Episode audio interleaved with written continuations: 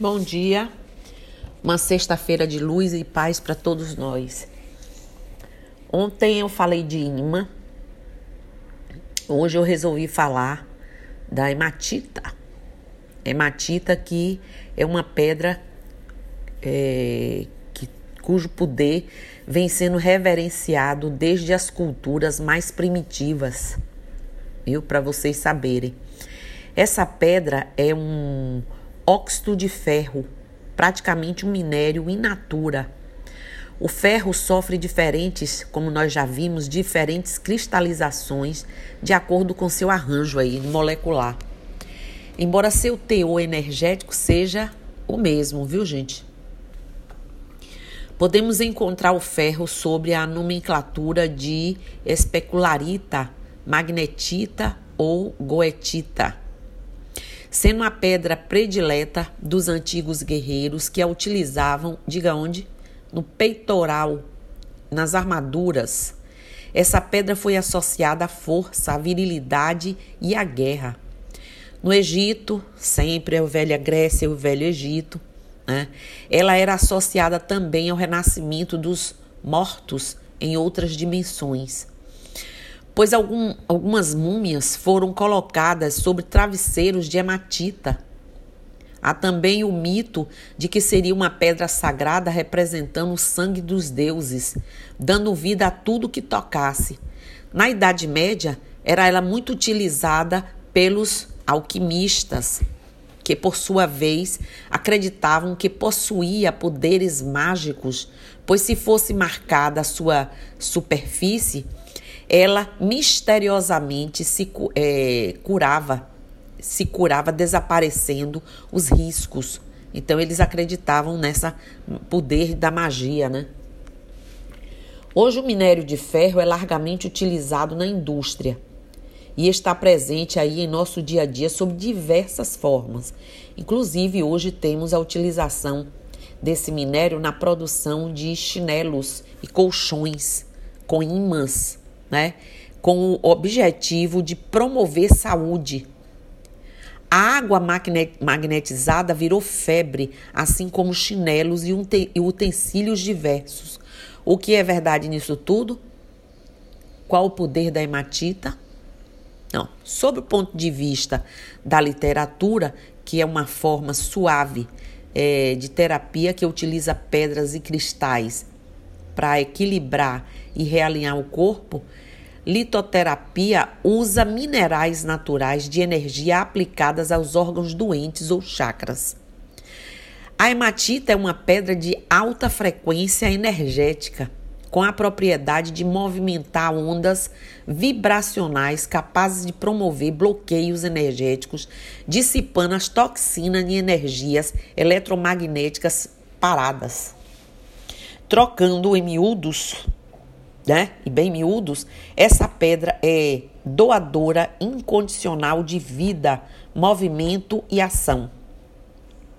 Gente, ela é capaz de tratar inchaços, pois quando movimenta, é, desbloqueia a energia parada, né? Trata de traumatismos localizados provenientes de pequenas batidas ou pancadas, não deixa fixar o roxo, né? Se colocada logo após.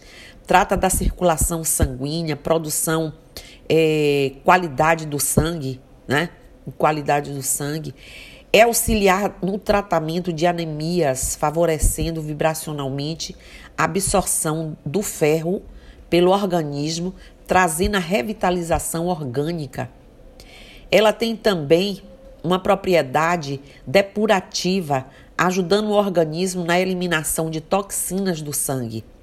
Auxilia alinha, é, no alinhamento energético e também auxiliar no fortalecimento, imagine, do sistema imunológico de forma totalmente vibracional. Então, vamos daí, né, um olhar diferenciado quando você tiver com a hematita na mão que uma entidade tenha pedido, você preste muita atenção por que, que essa hematita, naquela, naquele assistido, naquele momento da gira ou da apometria, está sendo solicitada. A medicina vibracional alternativa em nível mundial vê essa pedra como uma das melhores pedras para é, tratar do físico, ajudando imensamente a tratar desequilíbrios diversos. Através da propagação de ondas do sistema de cristalização, ela interage em nosso campo eletromagnético, nosso campo áurico, trazendo muitos benefícios e equilíbrios, como eu já disse, energético. Em minha opinião, né, devem ser utilizados como com moderação, justamente pelo alto poder dessa pedra. Exatamente por trazer movimento energético intenso, pode causar um estresse físico, trazendo uma consequência, né? O nervosismo constante, dores de cabeça constante, aumento da pressão arterial, podendo causar hipertensão crônica, insônia ou sono não revigorante cansaço constante, estresse mental e aí por aí vai, né? O ponto maior de preocupação é que o público alvo dessas propagandas visam idosos, pessoas que tenham disfunções crônicas e outras, né? Justamente os que devem ter mais cuidado com a utilização dessas pedras, pois por ser muito forte sua ação, poderá promover uma piora no quadro geral e não uma melhora como é propagado. É uma pedra muito. É, é, ela é muito ativa e pode provocar desgaste físico e debilidade do funcionamento de órgãos em geral. Em resumo, a maioria daquilo que é anunciado pelos efeitos milagrosos desses produtos pode até ser um fundo de verdade, porque tem a sua aplicabilidade, mas é na utilização contínua e sem bom senso que pode causar danos irreversíveis. Essa pedra é muito boa, gente, mas também pode trazer efeitos negativos pelo excesso de uso. Aliás, eu não canso aqui, minha garganta nem meu nariz inchado me impede, né? E entupido me impede de dizer sempre Use tudo como recomendado, quer dizer, nem use se não estiver com a recomendação que lhe dá a proporção de uso. De nada, uma simples ervinha a pedras a nada. Vocês estão entendendo, né? Tudo que vem da natureza há que se observar suas propriedades. Assim como temos ervas venenosas ou mesmo ervas que podem causar disfunções sérias, existem pedras que podem trazer, né, com seu efeito vibracional des, é, fortíssimo, como é o caso da hematita, desgastes energéticos, choques ou disfunções orgânicas. É imprescindível sabermos sua composição química para poder aproveitar o melhor delas. Né? E para a gente obter o melhor, utiliza com cautela, revezando períodos de uso com períodos de descanso. Por exemplo, utiliza dois dias, descansa dois dias. Utiliza no filtro da água por uma semana, retira o filtro da, é, do filtro por igual período. Se for utilizar os chinelos com hematita ou os ímãs por um dia, no outro dia utiliza outro tipo de calçado, de, de, de chinelo ou de sapato. Dessa forma, você poderá obter o melhor sem desgastes ou efeitos negativos. E ainda o melhor, repito, é estar bem orientado. Outro aspecto é a utilização religiosa. Sabemos que é uma importante pedra de proteção, pois ela representa um metal de muita conexão com divindades da guerra, os grandes guerreiros protetores. Hoje em dia é muito comum a gente ver pessoas utilizando colares de pedras consagrados às energias né, divinas protetoras. Mesmo que seja abençoado, consagrado, benzido, fluidificado, o colar de hematita não deixa de causar os danos que eu já falei. Principalmente porque a pedra produz esse efeito de propagação de ondas eletromagnéticas de, da mesma forma, né? pois está aí a ausência dela. Esse é o colar que deve ser utilizado apenas quando necessário e não diariamente, a não ser que faça uso com ela é, programada ou com outros elementos nos quais sua ação com os demais tenha o equilíbrio proposto, como aquelas guias de equilíbrio que tem um pouco de, de hematita, um pouco de imã e muito das outras, é, digamos assim, é, é, dos outros elementos que vão fazer aí um equilíbrio delas. Aí você tem, pode fazer o uso constante. Observe pela lógica, as divindades da guerra possuem um poder de contínua luta e vitórias. Não sendo, como falei, precisamos desta energia de forma a atuar em nossa vida em momentos específicos. Temos o poder do amor, né? o tempo da compreensão, o tempo da fé, o tempo de evoluir, o tempo da gente ser criativo, enfim. Não vibramos luta o tempo todo. Imagine você utilizar algo que traz essa energia poderosa, né, e infinita 100% do tempo. Não pode, tem que ter um equilíbrio. Até mesmo de forma religiosa, temos que observar o cuidado de utilização. Por isso que os colares feitos que contém um pouco de hematita, é um pouco e com equilibrador, com equilibradores que permitam até você fazer um uso maior. Mas voltando a ela, a hematita é uma pedra de proteção que dissipa a negatividade e evita que vibrações negativas atinjam o nosso campo de energia pessoal, que é a nossa aura. Por possuir uma vibração muito positiva, ela aumenta a nossa energia, eleva a nossa segurança e reduz até a timidez. Suas, as vibrações dela ajudam a superar os medos e os vícios, equilibram as energias Yang, Yin e Yang né, no corpo.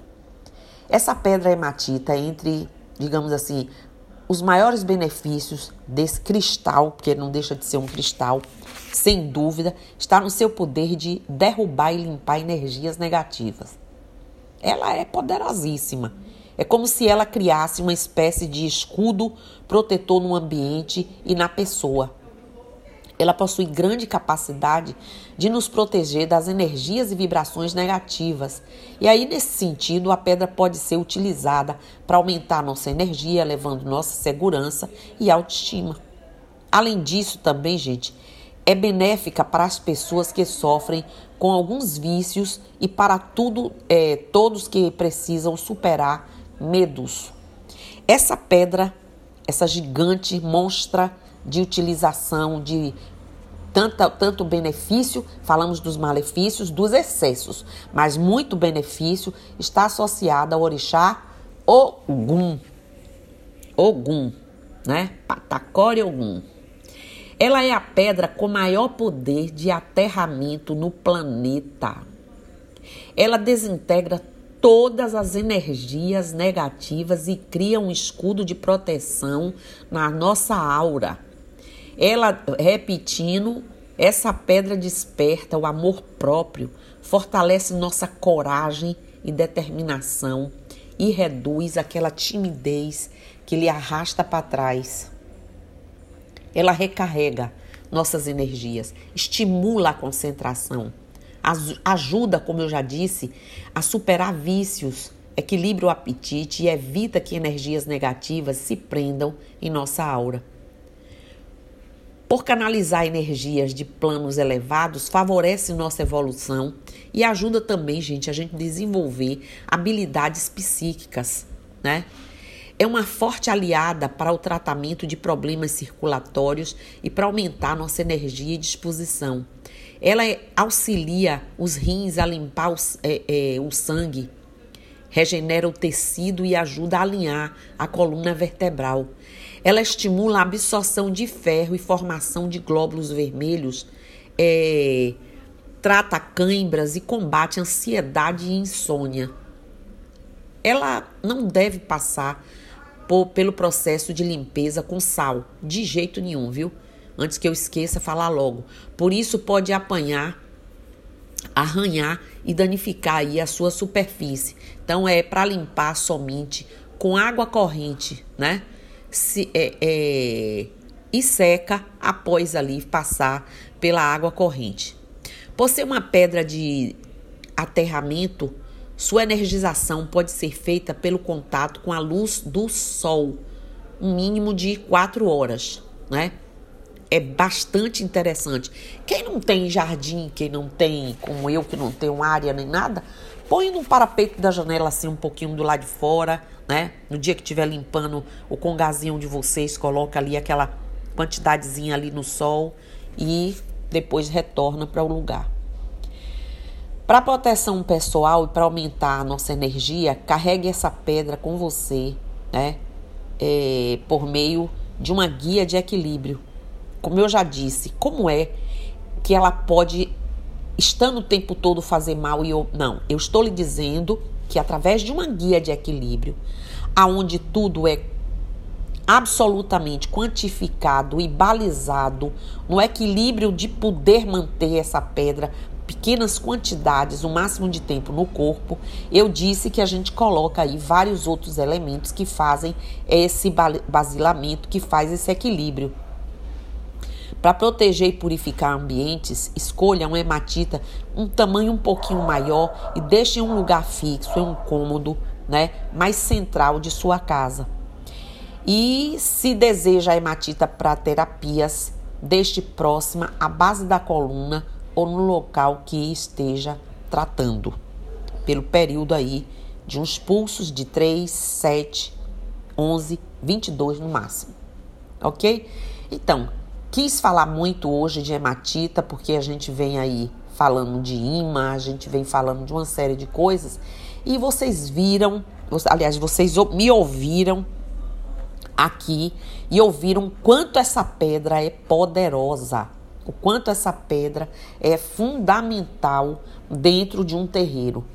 E eu estou trazendo tudo isso porque ninguém mais vai entrar no terreiro, olhar aquela enormidade de elementos, de pedras, de tudo e não saber, poxa, que poder. Meu terreiro realmente se preocupa com todo o poder, com tudo que a espiritualidade possa usar em nosso benefício. Então, hoje era essa pincelada que eu queria dar para vocês, né? Então, um bom dia para todo mundo, um bom início de final de semana e eu estou aqui, Mucuyu no Zambi.